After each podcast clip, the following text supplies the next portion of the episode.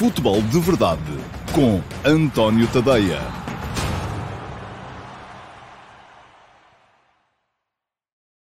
Ora, então, lá, muito bom dia a todos e sejam muito bem-vindos ao Futebol de Verdade, segunda-feira, dia 12 de abril de 2021. Mais uma jornada da Liga Portuguesa que já lá mora, a 26, quer dizer que faltam oito para acabar e o campeonato ainda hum, parece querer animar, porque o Sporting, pela segunda jornada consecutiva, deixou dois pontos pelo caminho, depois de ter empatado fora com o uh, Moreirense na semana passada. Uh, ontem empatou em casa com o Futebol Clube Famalicão e, portanto, já só tem Uh, este só, enfim, pode haver quem considere um eufemismo, mas uh, a verdade é que um, no início deste mês eram 10 pontos de avanço, agora são 6.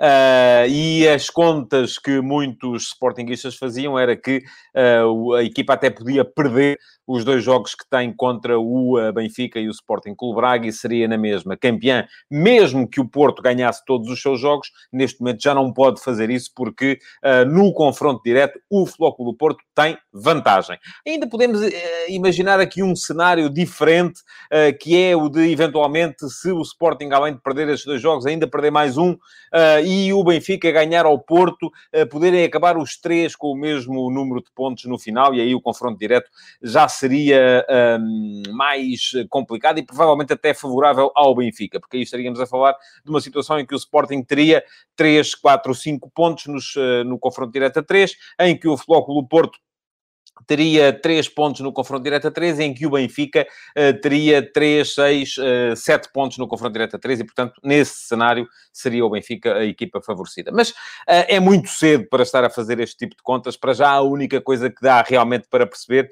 é que o, um, ehm, o, Paulo Neves pede uma palavra ao feirense Pedro Martins, que foi bicampeão na Grécia, é verdade, parabéns para o Pedro Martins. O Olympiacos garantiu ontem mais um título de campeão na Grécia. E para aqueles que acham que é uh, mais ou menos trigo limpo, farinha amparo, o Olympiacos ser campeão grego, não era bem assim. Quando o Pedro Martins lá chegou, houve ali um período em que o AEC e o PAOK ainda conseguiram uh, alguma, um, dois anos consecutivos a ganhar. Bom, Voltando a Portugal, um, e a dizer que, uh, para já, aquilo que se vê é, de facto, uma equipa do Sporting que está a perder algum gás, está a perder alguma confiança, parece estar a tremer perante a possibilidade de ganhar. Eu hoje de manhã escrevi sobre o tema, uh, sobre o medo cénico uh, que o Sporting poderá estar a acusar, precisamente por ser uma equipa pouco, com jogadores pouco habituados a ganhar.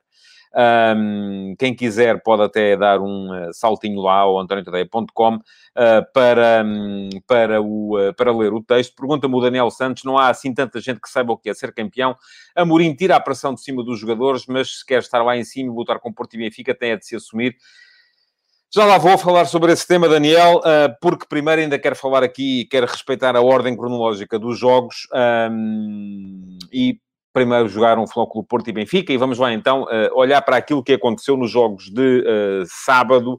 Flóculo Porto a ganhar com uh, tranquilidade fora de casa ao Tondela por, por 2-0. não é que tenha gerido assim tanto, mudou três jogadores do 11 que tinha jogado na, na partida contra o Chelsea. Um, e depois disso, o Benfica também a ganhar ainda com mais tranquilidade uh, no jogo contra o Flóculo Passos de Ferreira, 5 a 0 contra um Passos de Ferreira que uh, jogou boa parte do tempo reduzido a, a 10 unidades. O Carlos André Santos diz que 6 pontos em Portugal chegou e sobra. Não é a primeira vez que ele diz isso. Eu tenho ideia, porque o André R. Santos, eu creio que será Carlos, um, eh, que, que é benfiquista. Uh, se estiver enganado, peço desculpa. Eu é também daqueles que estão aqui com, com frequência via Twitter.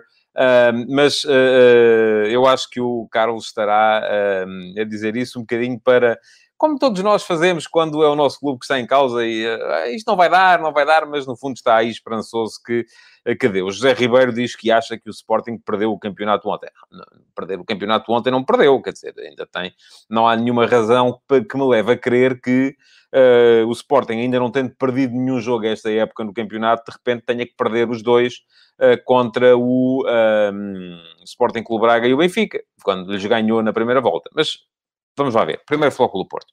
Bom, o Porto, eh, conforme disse, tinha um jogo que se afigurava complicado, por ser um jogo entre eh, duas partidas europeias.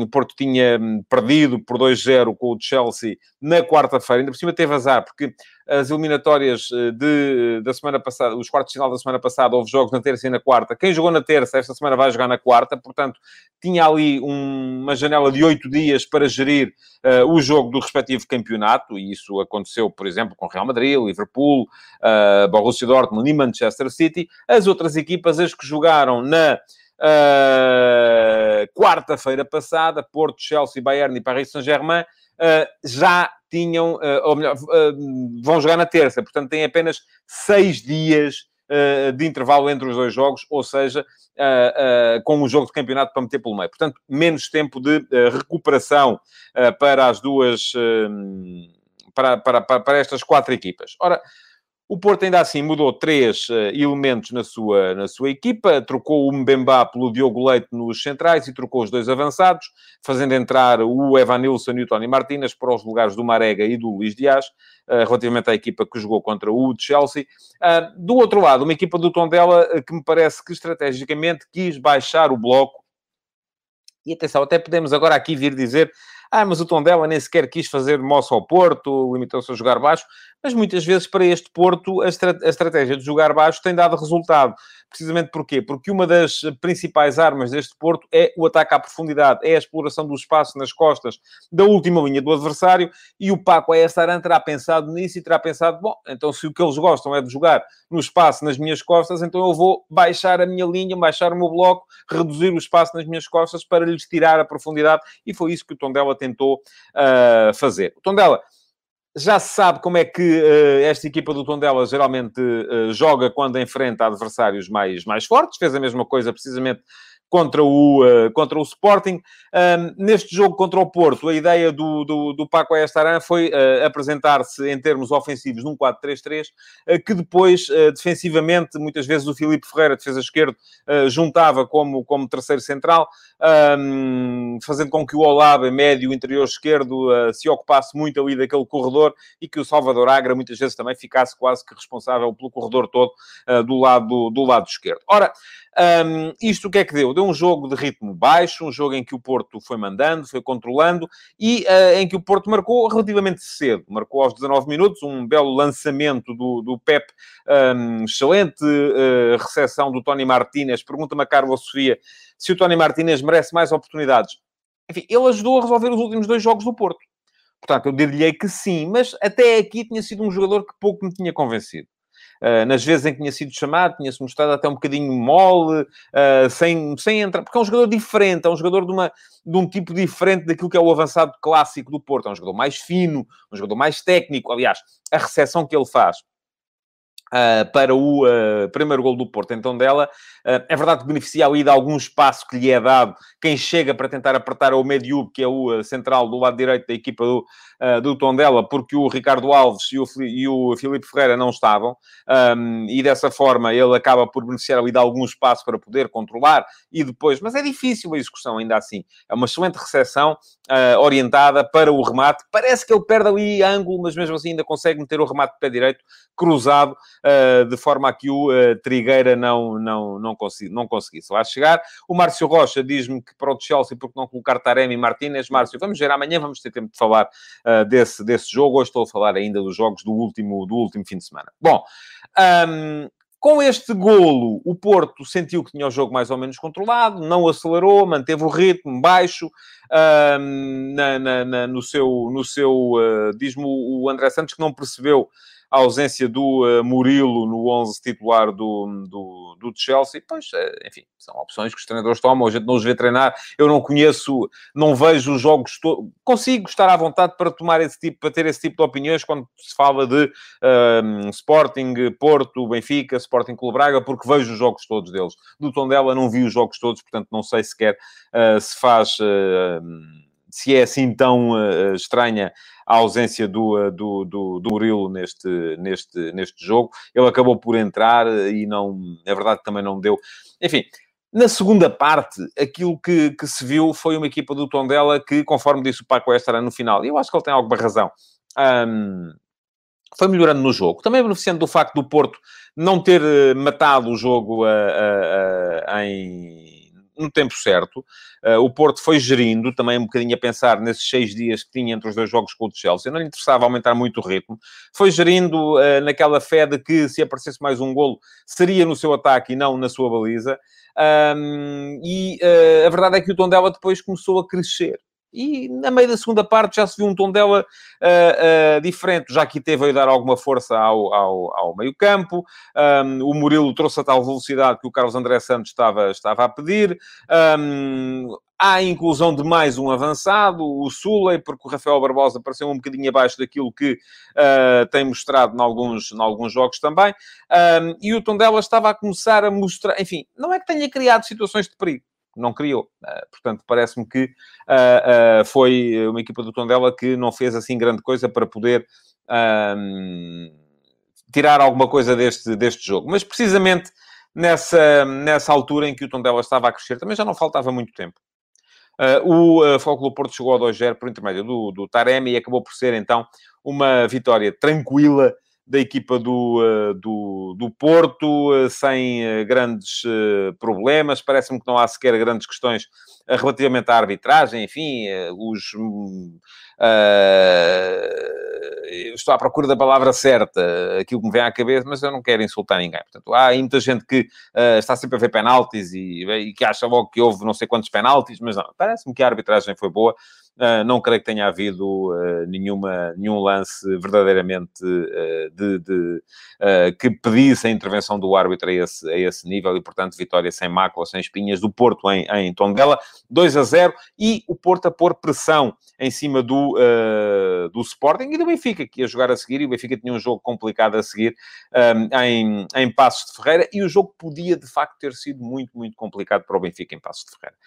Um, o Passos apareceu também no seu uh, esquema uh, habitual. Eu, enfim, por acaso tive uma conversa muito interessante no sábado à noite, a seguir ao jogo, uh, na RTP3, porque eu tinha dito aqui na sexta-feira que achava que não faria muito sentido o Benfica aparecer com três atrás, porque o Passo joga sempre com três avançados. Isso seria uh, tentar equiparar as coisas, e era ficar com três para três, e uh, muitas vezes, uma vez, se o Passo, e é verdade que o Passo não teve o Ultra 5, por uma decisão da delegada regional de saúde, uh, que o, lhe impôs uma quarentena porque ele tinha estado um, na seleção da, da, da África do Sul, uh, e por isso mesmo não pôde sair da residência, estava de quarentena, não pôde jogar e era um jogador muito importante na estratégia do Passos do ponto de vista uh, ofensivo, mas aquilo que, uh, que eu dizia é que o Benfica, a partir do Passo Ferreira, como joga com, com três avançados, dois deles abertos, o Helder Ferreira de um lado, o Utercinho do outro, não tinha o uh, Douglas Tanque, um, mas tinha o Dorian, enfim, Doriano acabou por ser um jogador que não, uh, não se mostrou particularmente uh, relevante neste, neste jogo. A dada altura também me pareceu que faria mais sentido uh, o, o, o Pepa apostar num avançado mais móvel, até por ter ficado reduzido a 10, a 10 homens, muito, muito cedo no jogo. Mas aquilo que, que me parecia a mim era que Uh, com três avançados do adversário, dois deles muito abertos, jogar com três defesas seria desguarnecer muito o corredor central e, portanto, faria mais sentido jogar com quatro atrás. Ora, não foi essa a opção do Jorge Jesus e o Tiago Fernandes, que já trabalhou com o, Jorge, com o Jorge Jesus e que esteve comigo em estúdio na RTP3 no sábado, chamou-me a atenção, ou chamou-nos a todos, porque foi em direto, para um pormenor que de facto é muito válido. É que a ideia do uh, Jorge Jesus seria outra. Ele pensa o jogo do ponto de vista ofensivo e não do ponto de vista defensivo. E, portanto, um, aquilo que ele queria basicamente era imediatamente uh, ter ali alguma facilidade de construção, sobretudo com a baixa de mais um homem, ter sempre superioridade na construção uh, perante os três que o. Um, que o, o Passo Ferreira ia colocar ali. E a verdade é que eu já lá vou à questão do Eustáquio e da expulsão, tenham calma. Uh, por enquanto estou ainda aqui a tentar falar um bocadinho das opções estratégicas dos dois treinadores. Eu acho que faz sentido o Benfica jogar com três defesas porque tem três defesas centrais muito bons. Uh, Lucas Veríssimo, Otamendi e Vertonghen são três jogadores muito fortes em todos os aspectos do jogo. Agora, a questão que se coloca aqui é que uh, isto vai obrigar a que sejam desaproveitados alguns jogadores que têm sido importantes do ponto de vista ofensivo. E num, contra equipas que jogam com dois avançados, se virmos o jogo do ponto de vista defensivo faz sentido, se virmos o jogo do ponto de vista ofensivo faz sentido, mas não fará ao contrário. E aquilo que vimos até à expulsão do Eustáquio foi um Benfica uh, com dificuldades porque o passo estava a conseguir sempre sair, estava a conseguir sempre chegar com gente ao último terço e o jogo estava equilibrado. Enfim, não vou dizer que o passo estivesse a ser melhor que o Benfica, não estava, mas o jogo estava equilibrado. O passo estava a mostrar a razão pela qual neste momento é quinto classificado do campeonato e, a princípio, vai ser também no final da, da, da Liga. Um, acontece que depois, de facto, a expulsão do, uh, do Eustáquio aos 22 minutos de jogo veio mudar muito o jogo nesse, nesse ponto de vista. Um, e aquilo que aconteceu, um, diz o Luís Camoesas que a expulsão do Passos foi crucial para perder. Pois foi, eu também acho que sim. Enfim, foi pelo menos crucial para, para o resultado que acabou por se, por se verificar. Uh, mas, uh, mas foi uma expulsão justíssima. Portanto, não há nada a dizer. Alguém pedia aqui para falar sobre, e vou aqui desde já uh, arrumar as três questões de arbitragem que haverá para arrumar relativamente a este jogo. Primeira questão.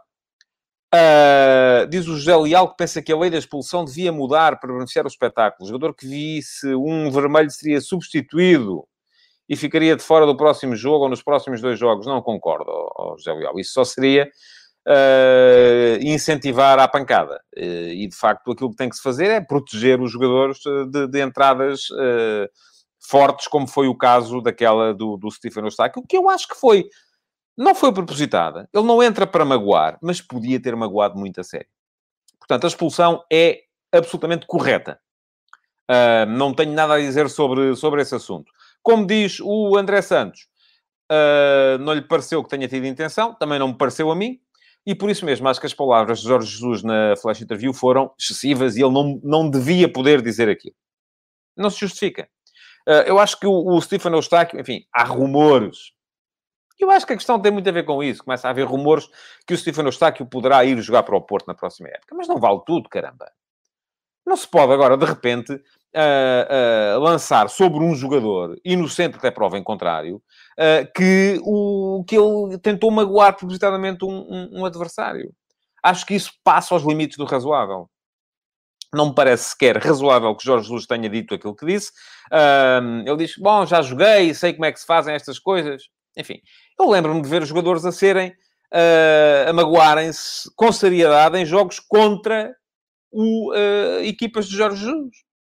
E nunca me parece que alguém tenha dito que foi de propósito. Enfim, não vou sequer por aí. Acho que é lastimável que ele tenha dito o que disse. Aliás, parece-me que ele depois, na conferência de imprensa, já deu ali alguma... Hum, já recuou um bocadinho relativamente àquilo que disse na flash interview.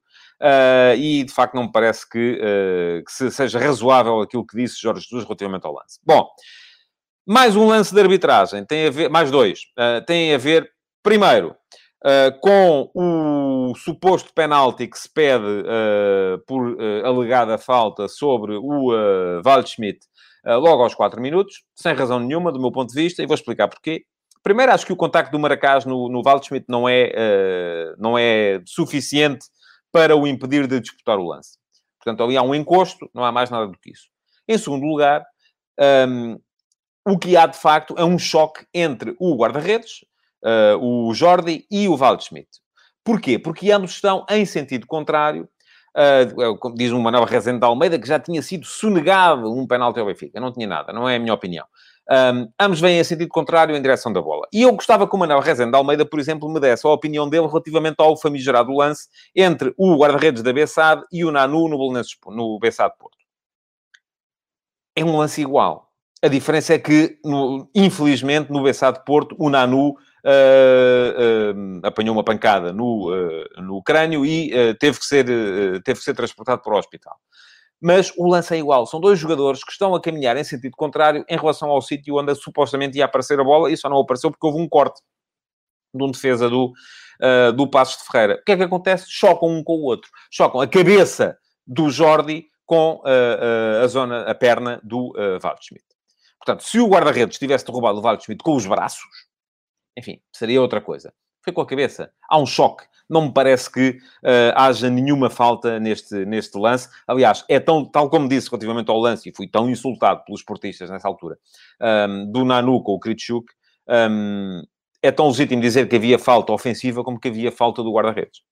E aqui é a mesma coisa. É tão legítimo vir dizer que há falta do guarda-redes sobre o uh, Waldschmidt, uh, porque ele o Jordi bate com a cabeça na perna do Valdo Schmidt, como é legítimo dizer que há falta do Valdo Schmidt sobre o Jordi, porque o Jordi vai uh, com a perna contra a cabeça do guarda-redes. Portanto, não há, nenhum dos dois está a jogar a bola. Estão os dois uh, em sentido contrário e acabam por chocar no sítio onde era suposto a bola aparecer. Bom, mais um lance relativamente à arbitragem, porque depois também houve muita gente que achava que devia... E está já, está aqui o Tiago Monteiro a dizê-lo, Diego Gonçalves do, Diogo Gonçalves do Benfica deveria ter visto vermelho, tal como ele está, que os lances foram quase idênticos. Não foram, Tiago. Um, a questão é que não foram. O Eustáquio entra de sola na perna do Weigl. É um lance perigoso. Admiro-me como é que ele não partiu a perna ao Weigl. O Diogo Gonçalves entra com o corpo todo. É uma entrada desastrada. Não há uma entrada de sola. Um, não há uma entrada que, que corra risco de magoar o adversário. E, portanto, a razão pela qual ali há cartão vermelho é por causa da entrada de sola na perna, coisa que não acontece, se for ver bem, não acontece no lance do Diogo Gonçalves uh, mais, uh, mais à frente. Portanto, parece-me que foi uma decisão, mais uma, correta da equipa de arbitragem. Como me parece que foi correto também a questão do, do, dos foras de jogo e dos, enfim, do, dos alegados. Uh, aliás, o jogo, e agora vamos falar um bocadinho de bola, o jogo começou por ser muito ingrato para o Seferovic, que foi apanhado em fora de jogo quatro vezes quase no, no, no, início da partida, mas depois acabou por ser um jogador fundamental na equipa do, do Benfica, porque esteve ligado aos quatro últimos golos. O primeiro nasce de uma saída de bola errada do Passo de Ferreira. O Luís Carlos entrega a bola, uh, tenta entregá-la ao rebocho no lado esquerdo, mas o Diogo Gonçalves interpõe-se, consegue uh, uh, interceptar e remata de imediato e faz golo. Mas a partir daí são dois golos de Seferovic, duas assistências de Seferovic, grande jogo do ponta de lança suíço do, do, do Benfica mais fino na finalização, tem uma finalização de pé esquerda, picar a bola sobre o guarda-redes, uh, que é digna de um grande. E, enfim, eu acho que ele provavelmente ficará um bocadinho mais nervoso quando, uh, quando sente que as coisas não lhe estão a correr bem, uh, aquele jogo estava tranquilo e ele então aí uh, abriu o livre e acabou uh, por, por conseguir fazer os gols. Diz-me o António Jorge Campelos, e eu gosto quando, quando me contrariam, sobretudo de forma educada. Diz que estou a analisar de forma completamente errada. A questão não é o choque do Valdo Schmidt com o Jordi, a questão essencial do penalti prende-se com o empurrão claro, pois eu não acho que seja claro nem evidente, conforme o António Jorge diz, nas costas do jogador do Benfica, que o projeta depois sim acontece o choque. Enfim, eu acho que se se, eh, nós não podemos andar aqui a lamentar-nos e dizer que temos jogos com 40 faltas e depois, cada vez que há um contacto, dizemos ah, há um contacto, tem que ser penalti, porque, eh, mas depois se é contra nós, não, então aquilo foi só, não houve intensidade. Ouça, vamos com calma. Vamos com calma, porque marcam-se faltas a mais. Ainda o Tondela Porto, eu achei que foi outra vez um jogo com faltas a mais, de parte a parte, de lado a lado. Uh, e os próprios, os próprios clubes grandes deviam, uh, Porto, Benfica, Sporting, deviam uh, olhar para os jogos e, e, ver assim, se, quando sofrem 20, 25 faltas, se calhar 10 não foram. São eles que optam por cair e depois não se podem queixar pelos adversários estarem sempre a cortar o ritmo de, de, de jogo. Um, o Pedro Amar diz que nem sabe como é que é possível ninguém naquela equipa de arbitragem não ver um penalti daqueles. Pronto, está bem. Estamos em desacordo. Não podemos estar sempre de acordo. Eu convido todos aqueles que Uh, hoje estão a achar que sim, que aquilo foi um penalti claríssimo, a irem rever a posição que tiveram, uh, por exemplo, uh, nos lances em que não está em causa o vosso clube ou que em, em que é o vosso clube que está a defender. Bom, sigamos em frente, porque o Benfica depois está num grande momento, é preciso de facto dizê-lo. Alguém me pergunta aqui se não ajuda a estar a jogar sempre contra 10. Sim, é evidente que sim, mas uh, uh, aí repito aquilo que, que uh, já nem sei quem é que disse, acho que foi o próprio Jorge Jesus e nisso teve razão. Quer dizer, o, o Leeds United ficou contra 10 e com 10, ficou com 10 e com 10 ganhou ao Manchester City. Portanto, não, enfim, ajuda, mas não, quer, não garante e é preciso ainda assim fazer o trabalhinho. Uh, e é verdade que o Passos com 10 uh, se perdeu, mas ainda assim continuou a tentar fazer o seu jogo. Eu acho que bem. Eh, porque o Passos do Pepe é uma equipa coerente. Um, pronto, sofreu aquele primeiro gol numa saída de bola. Uh, se calhar se desse chutão para a frente não o tinha sofrido. Sim, mas também não tinha tido o mesmo período de posse de bola e depois acabava por não ganhar os outros jogos. Os jogos em que uh, consegue, de facto, manter o seu, o seu futebol. Um, bom, uh, portanto, vitória tranquila do Benfica, também a colocar pressão sobre o Sporting. E como é que o Sporting reagiu a essa pressão? Reagiu mal. Uh, eu já escrevi sobre o tema hoje de manhã, uh, no último passe. Um, enfim, não tenho aqui a pretensão de uh, querer deixar que sei mais sobre, nem sobre liderança, nem sobre condução de homens, nem sobre a condução daqueles homens em particular. Porque ainda hoje de manhã eu escrevi, não há dois grupos iguais e não há soluções universais para os mesmos problemas. A forma de liderança, de ir sempre tirando pressão de cima dos jogadores, que o Ruben Amorim tem vindo a assumir desde o início da, da época, trouxe o Sporting até aqui. Provavelmente, se o Ruben Amorim tivesse começado a pressionar os jogadores desde esse início da época, a equipa não estaria onde está neste momento. Porque eles precisaram de crescer, precisaram de tempo para crescer. agora, este é o momento, porque eu acho que não há campeões sem pressão. Este é o momento em que, e não pode ser o Ruben Amorim, com certeza, porque o Ruben Amorim não pode, de repente, andar a dizer uma coisa durante seis meses e, ao fim de seis meses, dizer o seu contrário. Não faz sentido. Não achei grande piada as declarações do, do Ruben Amorim antes do jogo, e houve quem achasse que ele tinha estado brilhante. Eu não achei grande piada quando ele vem dizer que o Sporting já ganhou o campeonato porque já lançou muitos jovens e que só o treinador é que o pode perder e tal. Enfim, o campeonato do Sporting não pode ser lançar jovens. Quando está, e ainda estava com 8 pontos de avanço e tinha estado com 10, o campeonato do Sporting tem que ser para ser campeão.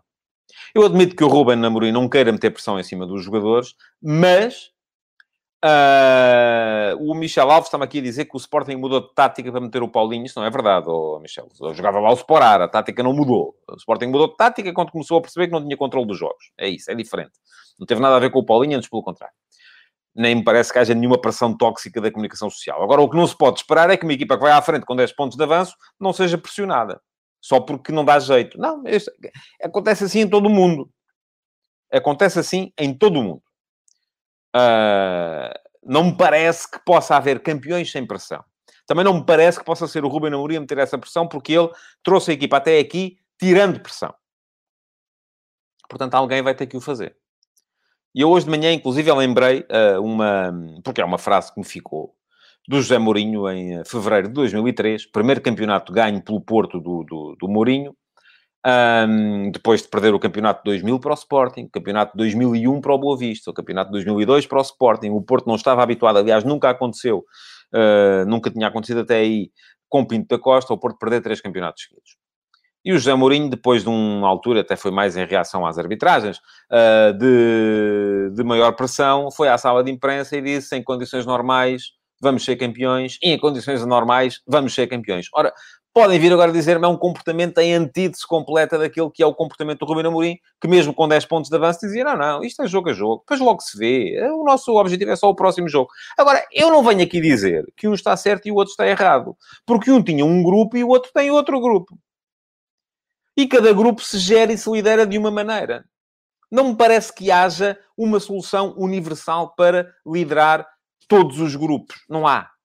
Esqueçam isso. Só porque um fez assim, o outro não tem que fazer. Agora, também me parece que um, isto que diz o Gonçalo Pimentel, acho que é verdade. O Ruben Amorim não tem que manter o tom divertido. E eu acho que aquele, aquela risota de ontem na conferência de imprensa um, foi mais riso nervoso que outra coisa. Uh, mas uh, uh, aquilo que me parece é que alguém vai ter que dar o um murro no peito e dizer alto lá, isto é para ganhar porque o Sporting, de facto, está a começar a ter aquilo que eu chamo medo cénico. E porquê que é isto? Enfim, se formos a ver, aquela equipa do Mourinho tinha jogadores, tinha o Vitor Bahia, tinha o Jorge Costa, eram jogadores que tinham, uh, que tinham uh, hábitos de campeão, que sabiam ganhar campeonatos. Sabiam o que é ganhar campeonatos e que podem chegar lá e bater no peito e dizer aos mais novos, ó oh, pessoal, isto agora é para ganhar, é para, não, não, não há cá... Uh, gestão. Não, é para ganhar, é para ir para cima deles. Não é? Esta equipa do Sporting não tem esses elementos. O Sporting tem Coates, que foi três vezes campeão no Uruguai, a última das quais há nove anos. Tem o Neto, que foi duas vezes campeão da Rússia, e o Antunes, duas vezes campeão da uh, Ucrânia. Tem o João Pereira, que foi campeão de Portugal pelo Benfica, de Trapatónia em 2005 tem o uh, Nuno Santos, que jogou dois joguitos pelo Benfica do Rio Vitória em 2016. E tem o Adam, que foi campeão pelo Real Madrid em 2012, mas como suplente do Casilhas. Portanto, não tem ali ninguém que possa ter a autoridade que tinham na altura uh, no Porto o Jorge Costa ou o Vitor Bahia. Não? Portanto, um, eu acho que o Sporting precisa de facto de começar a encarar os jogos de outra maneira. O jogo de ontem Olhamos para a estatística e parece que o Sporting foi claramente superior. E foi. Em condições normais, o Sporting poderia ter ganho, mas a verdade é que não ganhou. Mais uma vez, não acabou o trabalho. É como em Moreira de Conos. O Sporting podia ter ganho, sofreu o gol do empate ao minuto 90, mas não ganhou. Parece que é a equipa que está, uh, uh, que não é capaz de facto de meter a bota em cima do pescoço do adversário e dizer acabaste aqui. Não é capaz de acabar o serviço. O jogo de ontem, um, já vi que há aí muita teoria relativamente à, à questão tática. O Sporting apareceu outra vez. Eu achei que não estava no 3-4-3 e neste momento já me parece que o Sporting. Enfim, o Famalicão apareceu em 4-3-3 baixava muito o Gustavo Assunção para fazer terceiro central e dessa forma impedir as entradas de, de, de frente para o jogo uh, dos uh, segundos avançados do Sporting, sendo o Paulinho a referência, depois lá estavam o uh, Tiago Tomás mais sobre a direita, o João Mário, enfim, um bocado mais recuado, mas sobre a esquerda, tendo aparecido o Pedro Gonçalves a jogar como segundo médio. Um, a primeira parte, o Sporting já estava superior em termos de números, mas sem criar grandes ocasiões. Só conseguiu criar perigo em, através da sua transição ofensiva e da forma como recuperava a bola alta no meio campo adversário. Uh, na segunda parte, uh, mais uma vez, uh, e aí o Sporting melhorou. Melhorou porque saiu o Palhinha, entrou o Bragança, deu mais critério naquele momento, e era um jogo em que o Sporting tinha muito mais bola. o que não quer dizer que esta seja a solução válida para todos os jogos, não me parece que seja. Uh, mas a verdade é que também continuou sem criar assim tantas ocasiões de perigo. Tem uma flagrante do Giovanni mesmo sobre o final. Se tem entrado era outra conversa. Era. Uh, mas o Sporting tem que olhar para o final do campeonato de outra, de outra, de outra forma. Uh, não me parece que o Sporting tenha razão de queixa da, da, da, arbitragem. Acho que não há nenhuma grande penalidade sobre o Giovanni. Nem um lance nem o outro me parecem ser dignos de, de, de, de penalti.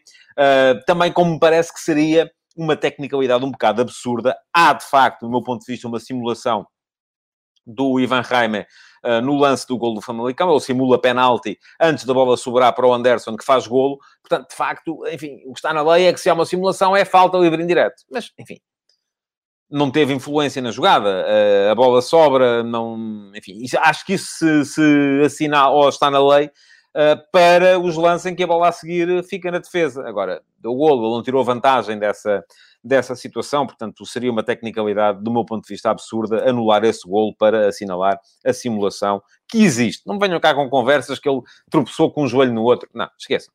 Ali, o jogador tropeça com um joelho no outro porque quer. Pronto. Agora, devia anular a jogada? Não. Do meu ponto de vista, não. Claramente, não. Bom, o Sporting tem até a final do campeonato uh, um calendário que não é assim tão complicado quanto isso, se formos a ver. O Sporting joga com uh, o Benfica e o Sporting Clube Braga, mas depois uh, joga também uh, com seis dos sete últimos classificados do campeonato neste momento. Portanto, tem seis jogos de ganhar. Ganhando seis jogos, só não é campeão se perder os outros dois. E se o Porto ganhar todos. Portanto, ainda acho que o Sporting é favorito para ganhar o campeonato. Mas precisa, de facto, começar a meter um bocadinho de auto-operação e de começar a perceber que isto não é para gerir. O tempo da dissuasão também acho que já lá vai. Neste momento a equipa já está a pensar mais em perder do que, mais em não perder do que em ganhar. Uh, a Carla Sofia diz-me que o próprio Mourinho disse que Pote e João Mário jogaram em posições trocadas. Sim, eu disse isso, Carla. O, o, João, o Pote jogou como segundo médio mas o João Mário não foi claramente terceiro avançado ao nível ou à altura do Tiago Tomás. Portanto, era um, um bocadinho um misto entre o 3-4-3 início da época e o 3-5-2 ultimamente, porque o Pote abria mais no lado direito e o João Mário abria mais no lado esquerdo, um, mais 3-5-2 do que 3-4-3.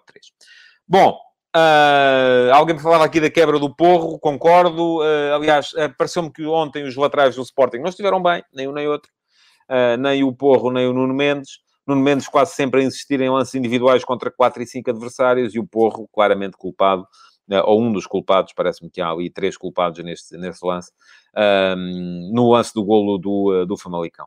Bom, já passei o meu tempo para hoje, uh, queria falar aqui um bocadinho da luta pela despromoção, não vai poder ser porque já, já me estiquei.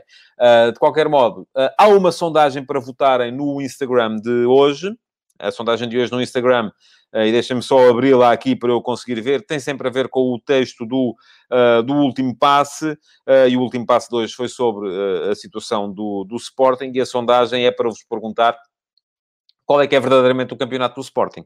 Se é formar os jogadores ou se é ganhar a Liga. E neste momento uh, já temos mais de 200, ou quase 200 votos, portanto está, uh, está em altas. 65% de vocês ainda acham que é ganhar a Liga, 35% acham que é formar jogadores. A mim parece-me que formar jogadores, tendo em conta a vantagem que a equipa tem, é curto e uh, parece-me uh, danoso assumir que esse é o objetivo para esta temporada. Muito obrigado por terem estado aí. Podem, naturalmente, ir lá votar na sondagem no Instagram, se me seguirem. Podem também, com certeza, uh, partilhar este futebol de verdade, colocar o vosso like e continuar a deixar perguntas, porque elas poderão ficar uh, e ser selecionadas para o próximo uh, QA, que não vai ser sábado, porque mais uma vez vamos ter jogos importantes na sexta-feira. Muito obrigado então e até amanhã em mais um futebol de verdade. Futebol de verdade, em direto de segunda a sexta-feira, às 12h30